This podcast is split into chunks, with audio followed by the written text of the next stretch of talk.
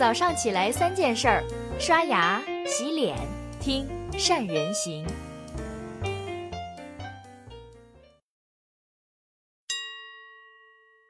Hello，大家好，我是于红月。最近全国各地的高考成绩是陆陆续续的放榜了，这成绩一出来，有位朋友就跑来找我诉苦，说他家孩子平时成绩还不错，结果一高考突然崩盘了。一问才知道，原来在最后的几个月，老师给他调座位了，新同桌无心向学，影响到他学习，结果高考就考砸了。其实不单是学生位置的变动会影响学习，在企业的运营过程中，员工工位的变动也会影响到他们的工作效率。卡内基梅隆大学的教授就观察到，一家电子商务公司在搬到新办公室之后，员工的工作效率提高了，这是怎么回事呢？原本这家公司的营销部门有六十个人，按照一比一的比例分组工作。到了新办公室，因为空间有限，只能把各个小组的成员打乱之后随机分配，按照三比一的比例分开来做。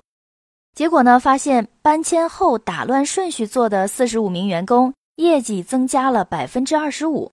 他还发现，与不熟悉的同事坐在一起办公，业绩比搬迁前的平均水平。高出了百分之四十。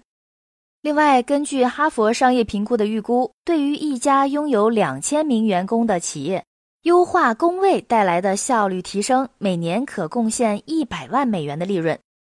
听起来很有意思，是吧？只不过换了个位置，公司业绩就提升了。其实，通过这种合理的工位调整办法，是有三种好处的。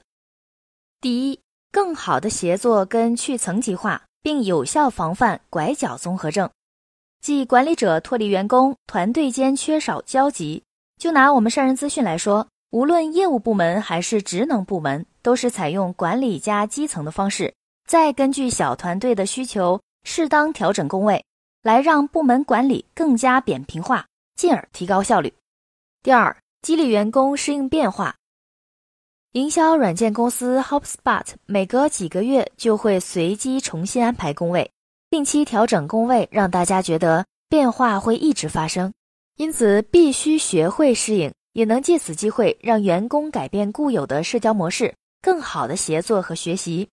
第三，减少小团体的形成，通过调整工位，让同一个部门的同事坐在一起，不过各个团队和团队中每个人的位置都会发生变化。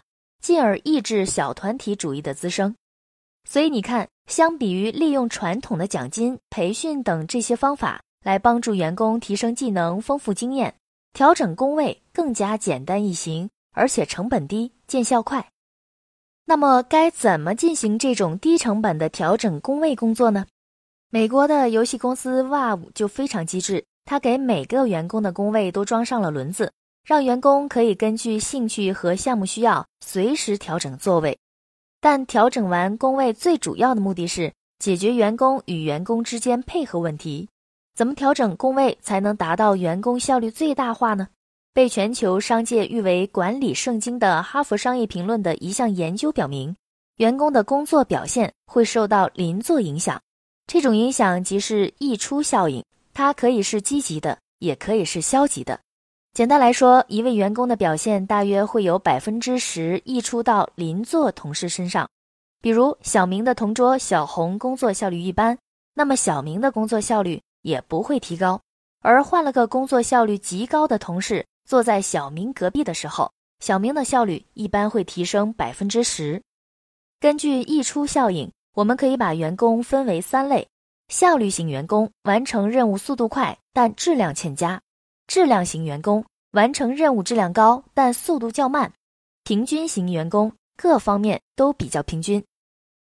事实上，几乎每个公司都会有这三种类型的员工。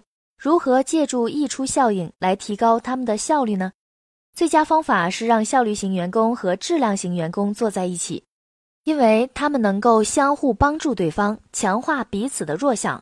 质量型员工会努力赶上效率型员工的速度。而效率型员工又会努力达到质量型员工的质量，起到了一加一大于二的作用。那么，为什么不把两位效率型或者是质量型的员工安排在一起呢？答案很简单，因为他们强项都强，弱项都弱，不能起到互补的作用。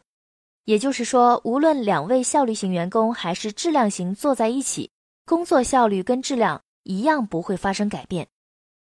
而平均型员工由于表现较为平均，几乎不受溢出效应的影响。当然，溢出效应也会产生消极影响，这就要求管理者要密切关注员工的动态，懂得区分他们的类型，合理安排座位。事实上，今天很多企业对员工工位是并不重视的。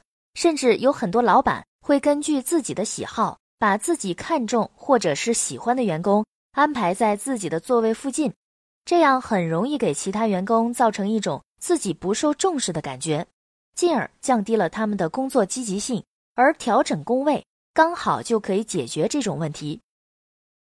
总的来说，树挪死，人挪活，看似简单的调整工位背后都有不简单的企业管理哲学。如果你要进行相关的工位调整，最好先观察员工的表现，根据员工实际需要来优化办公室的空间管理，从而提升员工个体及团队的工作表现，业绩自然也就上去了。好了，以上就是今天善人行的全部内容了。看完了这篇文章的您，打算怎样把这些知识点学以致用呢？关于工位调整，你还有什么高招呢？欢迎留言和我们大家一起来分享。我们下期再见。